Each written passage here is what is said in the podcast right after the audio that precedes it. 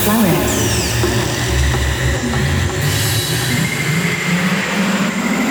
DJ Florence.